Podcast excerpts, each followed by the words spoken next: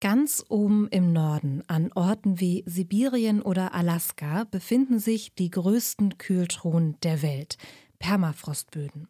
Und wie in einer klassischen Kühltruhe, in der man auch gerne mal in der hintersten Ecke eine Linsensuppe von 1995 findet, verbirgt auch der Permafrostboden ein paar uralte Geheimnisse. Welche das sind, darum geht es heute im Forschungsquartett. Mein Name ist Sarah Marie Plikat. Hi. Das Forschungsquartett. Wissenschaft bei Detektor FM. Durch den Klimawandel taut der Permafrostboden langsam aber sicher auf. Zum Vorschein kommen zum Beispiel Haare oder Knochen von Tieren einer längst vergangenen Zeit. Aber nicht nur Mammuts und Wölfe sind im Permafrost konserviert, sondern noch viel, viel kleinere Wesen, Viren und Bakterien. Ein Team um den Forscher Jean-Marie Alampic von der Universität Marseille hat sich den gefrorenen Boden im Labor genauer angeschaut und konnte, Achtung, jetzt wird es ein bisschen reißerisch, sogenannte Zombie-Viren reaktivieren. Meine Kollegin Lara-Lena Gödde hat sich die Ereignisse mal genauer angeschaut.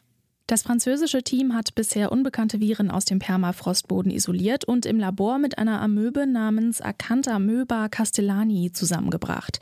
Sobald die Viren sich ihrer Umgebungstemperatur angepasst hatten, konnten sie die Amöbe befallen und sich so auch vermehren. Die Viren konnten im Permafrost sozusagen überwintern, also genauer genommen in äh, gefrorenem organischem Material, also Pflanzenresten oder Tierkadavern. Die sind im Permafrost wie in so einer Zeitkapsel konserviert und zeugen von einer längst vergangenen Zeit. Darüber spreche ich mit Permafrostforscher Guido Grosse. Er ist Leiter der Sektion Permafrostforschung am Alfred Wegener Institut in Potsdam und war an der Entnahme der Bodenproben in Sibirien beteiligt. Permafrost finden wir vor allem in der Arktis, in den hohen nördlichen Breiten, ein bisschen auch in der Antarktis und den, den Hochgebirgsregionen der Erde, also dort, wo es kalt ist und wo es auch permanent sehr kalt ist. Und Permafrost ist äh, schon vor vielen Millionen Jahren entstanden zum ersten Mal als nämlich die, die Eiszeiten in der ähm, Erdgeschichte begonnen haben, die letzten Eiszeiten im, im Quartär. Und der Permafrost, den wir heute haben, die Ausdehnung, sind sozusagen auch Überreste dieser letzten Eiszeit. Die letzte Eiszeit ging vor etwa 12.000 Jahren zu Ende. Und der Permafrost zieht sich seitdem auch zurück. Das ist also durchaus ein natürlicher Prozess, dass Permafrost äh, weniger wird. Wir hatten hier in Mitteleuropa zum Beispiel auch Permafrost während der letzten Eiszeit. Und die heutige Ausdehnung des Permafrostes ist eben an die, die derzeitigen noch sehr kalten Klimabedingungen der Arktis vor allem gebunden. Permafrost ist ja so ein bisschen wie so eine Zeitkapsel, ne? Also wir sehen, also wenn wir jetzt sagen, dass der ist vor mehreren Millionen Jahren entstanden, dann können wir eigentlich im Eis sehen, was es so alles vor mehreren Millionen Jahren gab, oder? Genau, beim Permafrost ist es so, dass ähm, nicht, nicht jeder Permafrost ist über eine Million Jahre alt. Also das sind natürlich sehr wenige Reste, von denen man weiß, dass der Permafrost so alt ist. In vielen Regionen ist Permafrost viel jünger, also stammt hauptsächlich aus der letzten Eiszeit, ähm, als die Mammuts sozusagen durch die, die Arktis gestapft sind in der Mammutsteppe. Und das ist die Region, die eben sehr, sehr kalt war in diesen, dieser Zeit und nicht vergletschert war. Das heißt, das ist, der Permafrost ist hauptsächlich dort entstanden, wo, wo nicht die großen Eisschilde gewachsen sind. Und ähm, die Ablagerungen, die dann in dieser Zeit entstanden sind durch Windtransport von Sedimenten, äh, von, von Staub, von äh, Flusstransporten und so weiter, die sind äh, dann dauerhaft gefroren in den Regionen. Das heißt, der Boden, der dort entstanden ist, nach und nach über Zehntausende von Jahren, äh, enthält auch viel Eis und hat sich über die Zeit akkumuliert. Und da sind auch Überreste drin, die dann ja, organische Reste, wie zum Beispiel Mammutreste oder Pflanzenreste, sehr gut erhalten. Hm. Ähm, Sie haben ja mit die Bro Bodenproben entnommen, die die Virenforscher aus Marseille dann untersucht haben. Wie geht man da vor? Also ich stelle mir vor, dass man da ähm, quasi so einen Bohrkern entnimmt. Und was macht man jetzt zum Beispiel, wenn man da jetzt tierische Überreste drin hat? Muss man dann irgendwie besonders vorsichtig sein? Weil man weiß ja nie, was in so Tieren dann irgendwie noch drin ist, die so vor äh, Millionen Jahren gelebt haben oder Jahrtausenden gelebt haben. Wenn wir Permafrostkerne bohren, dann ähm, sind wir in Regionen, wie zum Beispiel jetzt in diesem speziellen Fall in Zentralsibirien unterwegs gewesen, in Jakutien, und haben äh, ein großes Bohrgerät dabei. Das in dem Fall war es äh, auf, auf einem LKW montiert und ähm, haben dort bis über 20 Meter Tiefe gebohrt in den Permafrost, also in den dauergefrorenen Boden und aus, Tiefe, aus, dieser Tiefe dann äh, eben gefrorene Bohrkerne herausgezogen. Diese Bohrkerne werden dann äh, verpackt. Das ist im Prinzip ist das gefrorener Sand, gefrorenes äh, Sediment, Silt. Da sind ein paar organische Überreste mit drin, aber man sieht da in der Regel nicht, nicht so viel. Manchmal kann man eine Schichtung erkennen, man kann Eis erkennen, was drin steckt. Aber äh, tierische Überreste sieht man in der Regel nicht in diesen Kernen. Mhm. Mhm. Wenn man jetzt, also die Wissenschaftler haben ja herausgefunden, dass ähm, da Viren eingefroren waren, die sich wieder beleben lassen, sage ich jetzt mal, indem man das Ganze auftaut. Ähm, wenn man da als Forscher mit diesen Bohrkernen zu tun hat, ähm, muss man sich dann irgendwie speziell vor diesen Viren auch schützen oder gibt es da erstmal keine Bedenken, wenn man da direkten Kontakt hat? Also wir haben uns bei, bei diesen äh, Untersuchungen nicht speziell geschützt, also tragen keine Spezialschutzanzüge dafür ähm, sondern ganz normale, ja, kälteresistente Ausrüstung, ähm, Kleidung und so weiter.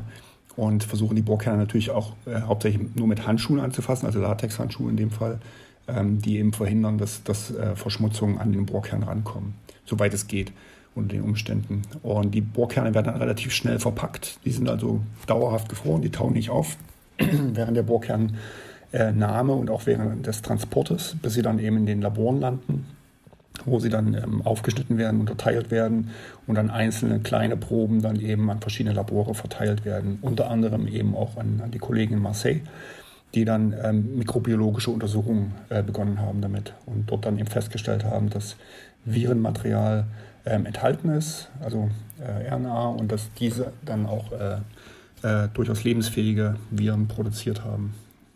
Mm, was findet man denn so alles im Permafrost? Also wir haben jetzt schon angesprochen, zum Beispiel irgendwie Teile von Mammuts. Äh, findet man da auch ähm, Menschen oder Teile von Menschen? Weil das ist ja was, was vielleicht ähm, ein bisschen, mh, mm, also ähm, eher alarmierend ist, wenn man irgendwie Teile von Menschen findet, wo dann irgendwie noch Erreger drin sind, die dann potenziell auch die heutigen Menschen befallen könnten.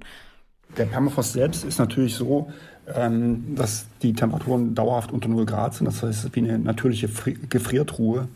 Und alle organischen Überreste ähm, werden halt dadurch sehr gut erhalten, auch über sehr lange Zeiträume. Und alles, was sozusagen im Permafrost eingebaut wird und zum Beispiel von Sedimenten überdeckt wird, ähm, bleibt entsprechend gut erhalten, wenn es dauerhaft gefroren ist. Das sind also Pflanzenreste, das sind Tierreste hauptsächlich, aber eben auch äh, Mikroben aller Art. Und im Falle von ähm, Mensch, menschlichen Überresten kann es durchaus sein, dass in Permafrostregionen eben auch Grabstätten äh, äh, vorkommen, ähm, wo Leute eben begraben wurden oder wo alte Siedlungen existierten und dass diese Überreste durchaus auch sehr gut erhalten sind. Aber die, das vermeidet man natürlich als, äh, äh wir sind ja Geoforscher in dem Sinne, das heißt, wir werden nicht an, an so einer Stelle ähm, graben oder Bohrkerne ziehen. Aber durchaus es ist durchaus denkbar, dass dort, genau, das ist durchaus denkbar, dass dort Archäologen gezielt nach solchen Sachen auch ähm, suchen und äh, um halt besser zu verstehen, wie, wie in der Vergangenheit die Menschen dort gelebt haben in der, in der Arktis. Und das geht ja auch viele tausende Jahre zurück, ähm, dass Leute dort ähm, gelebt haben, unterwegs waren, ähm, unter anderem dann auch eben über die Bering-Landbrücke von Asien nach Nordamerika eingewandert sind. Das ist also für die Menschheitsgeschichte schon sehr interessant. Und entsprechend kann man auch Überreste in Permafrostregionen finden von, von hm. Menschen. Hm. Wie sieht denn die Zukunft des Permafrosts aus? Also wird er zwangsweise in ein paar Jahren ganz verschwunden sein oder wie schnell geht das überhaupt so voran? Ja, die Zukunft des Permafrosts sieht so aus, dass äh, Permafrost sich weiter zurückziehen wird im Zuge des Klimawandels und vor allem auch der, der sehr starken Erwärmung in der Arktis, die wir ja durchaus jetzt schon beobachten. Wir wissen also von Hitzewellen in der Arktis. Wir wissen, dass sich die Arktis äh, um ein Vielfaches stärker erwärmt als der Rest äh, des Globus. Bis zu viermal stärker. Das hängt vor allem damit zusammen, dass, dass das Meereis sich äh, sehr stark zurückzieht und dadurch Erwärmung in diesen ähm, arktischen Ozeanregionen stattfinden und in den benachbarten Landregionen, die eben von Permafrost unterlagert sind. Das sehen wir in verschiedenen Messdaten von Fernerkundungsdaten, aber auch Felduntersuchungen, dass Permafrost verschwindet. Das heißt, in Bohrlöchern können wir messen, dass der Permafrost sich in die Tiefe ähm, ja, weiter zurückzieht, dass er äh, viel löchriger wird, der Permafrost. Das heißt also, es gibt größere Bereiche, die dann permafrostfrei werden in manchen Regionen. Und äh, dadurch verändert sich die komplette Region dann auch. Äh, der Zeitraum dafür, wir sprechen hier von, von Jahrzehnten bis Jahrhunderten letztendlich. Also Permafrost ist, ist ja ein Phänomen, was unter der Erde stattfindet, ein Temperaturphänomen. Das ist eben nicht wie Gletscher oder Schnee oder Meereis an der Oberfläche und direkt dieser Erwärmung ausgesetzt, sondern es gibt eben den Puffer dieser sommerlichen Auftauschschicht und der Vegetation obendrauf, die das Ganze ein bisschen abfedert die Erwärmung. Aber dennoch sehen wir ganz deutlich äh, in Permafrosttemperaturen global sehen wir eine Erwärmung und auch im Zurückziehen des Permafrostes. Wir werden in zwei Jahren noch Permafrost haben. Äh, wir wissen aber, dass sich ähm, bis zum Ende des Jahrhunderts der Permafrost je nach Klimaszenario um ein Viertel bis, bis zu drei Viertel der Fläche zurückziehen kann an der Oberfläche. Das heißt, wir sprechen dann von den obersten drei Metern. Mhm. Und selbst das hat schon, schon sehr, sehr große Auswirkungen auf die lokalen Ökosysteme, aber auch auf Stoffkreisläufe wie den Kohlenstoffkreislauf. Hm.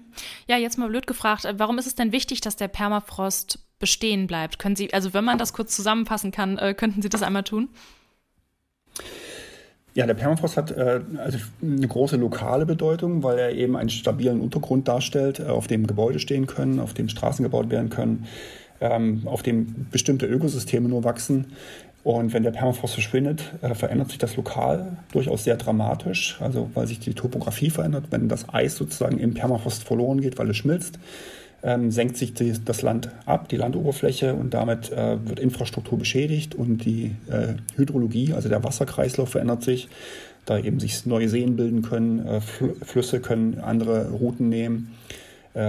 Die Bodenfeuchte wird sich verändern und damit auch die ganze Vegetation. Das ist sozusagen der lokale Effekt.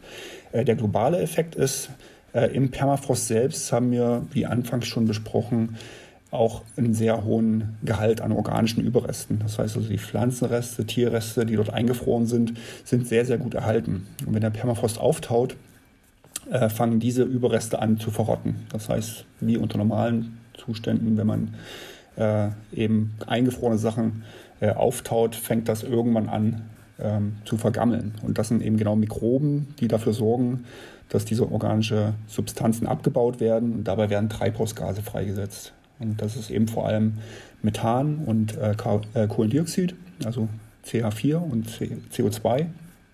Und diese Treibhausgase entweichen dann in die Atmosphäre nach der Umsetzung und äh, tragen dann dazu bei, dass eben dieser Treibhausgasgehalt in der Atmosphäre ansteigt und eine weitere Erwärmung erfolgt. Das ist sozusagen ein, ein wir sagen dazu ein, ein positiver Rückkopplungseffekt, der das Klima und die Klimaerwärmung weiter antreibt. Das heißt also, mehr Erwärmung bedeutet und mit der stärkeren Erwärmung wird auch wieder mehr Permafrost auftauchen. Mhm. Wenn wir das jetzt mal in Relation setzen, äh, Sie sagten schon, Sie sind jetzt kein Virenexperte, aber Sie haben ja an der ähm, an der Forschung mitgearbeitet quasi. Wie groß schätzen Sie jetzt die Gefahr, die von diesen Viren ausgeht, ein im Vergleich zu den Gefahren, die jetzt davon ausgehen, dass, äh, dass einfach der Treibhauseffekt noch mal mehr angetrieben wird? Also ich würde äh, das so einschätzen, dass die, die Gefahr von dem freigesetzten Kohlenstoff aus den organischen Substanzen, die auftauchen im Permafrost und das ja über große Regionen hinweg passiert, ist äh, viel wichtiger, viel größer und spielt eine größere Rolle für, für die Menschheit als die Gefahr oder ich sage mal so die potenzielle Gefahr aus möglicherweise freigesetzten Viren. Also da bei dieser Virengeschichte steht man eigentlich noch ganz am Anfang der Forschung. Das ist ähm, eine spannende Sache, aber es ist natürlich so, dass Permafrost eben nicht erst seit heute taut. Und Permafrost, der auftaut, ja auch genau diese Viren zum Teil schon enthält und diese freigesetzt werden in die heutige Umwelt. Das heißt also, die heutige Umwelt kann durchaus damit umgehen. Es ist vollkommen unklar, wie lange diese Viren tatsächlich lebensfähig sind, ähm, ob sie einen bestimmten Wirt brauchen, um überhaupt äh, sich vermehren zu können und also wie das in der Arktis aufeinander trifft. Und äh, beim Kohlenstoff ist es einfach so, ähm, wir beobachten das mittlerweile schon in vielen Regionen, dass ähm, vermehrt alter, sehr alter Kohlenstoff freigesetzt wird, der für zehntausende Jahre sozusagen gespeichert war im Permafrost und ja entsprechend vor Zehntausenden von Jahren aus der Atmosphäre sozusagen in die Vegetation eingebaut wurde und dann in den Permafrost und das kommt jetzt wieder in die Atmosphäre rein. Und da kann man sehr gut vorhersagen, mit Modellen auch, ähm, was sozusagen der Permafrost beitragen kann ähm, zu einer weiteren Klimaerwärmung. Und das ist durchaus ein beträchtlicher Beitrag. Das ist jetzt immer noch kleiner als das, was äh, aus fossilen Emissionen herauskommt. Aber es verändert eben doch ähm, den Kohlenstoffhaushalt der Atmosphäre und damit unser gesamtes Klima. Also fassen wir mal zusammen. Zombie-Virus klingt schlimmer, als es ist. Um klar sagen zu können, dass diese Viren für Menschen wirklich gefährlich sind, bedarf es einfach noch etwas Forschung. Außerdem, das sagt Guido Grosse, ist es auch schon länger so, dass der Permafrost taut. Und bislang gab es noch keine schlimmeren Epidemien durch uralte Viren. Die Forscherinnen und Forscher aus Frankreich erhoffen sich nun mit ihrer Studie an den Viren aus Sibirien mehr Aufmerksamkeit für das Thema und mehr Wissenschaftlerinnen und Wissenschaftler, die an den Zombie-Viren weiterforschen. Und zum Ende dieses Podcasts hier haben wir noch einen Podcast-Tipp in eigener Sache. Denn wir wollen euch auf den bisher aufwendigsten Podcast in der Geschichte des Podcast-Radios Detektor FM hinweisen. Gemeinsam mit Radio 1 vom RBB haben wir den Storytelling-Podcast Teurer Wohnen gestartet. Darin widmen sich meine Kollegin Charlotte Thielmann und ihr Team in sieben Episoden ausführlich in aller Tiefe dem Immobilien- und Wohnungsmarkt. Startpunkt ist ein konkretes Beispiel aus Berlin, was so aber auch in Hamburg, München, Frankfurt, Leipzig oder Köln spielen könnte. Wir haben ja wohl alle schon mal vergeblich nach einer bezahlbaren Wohnung gesucht.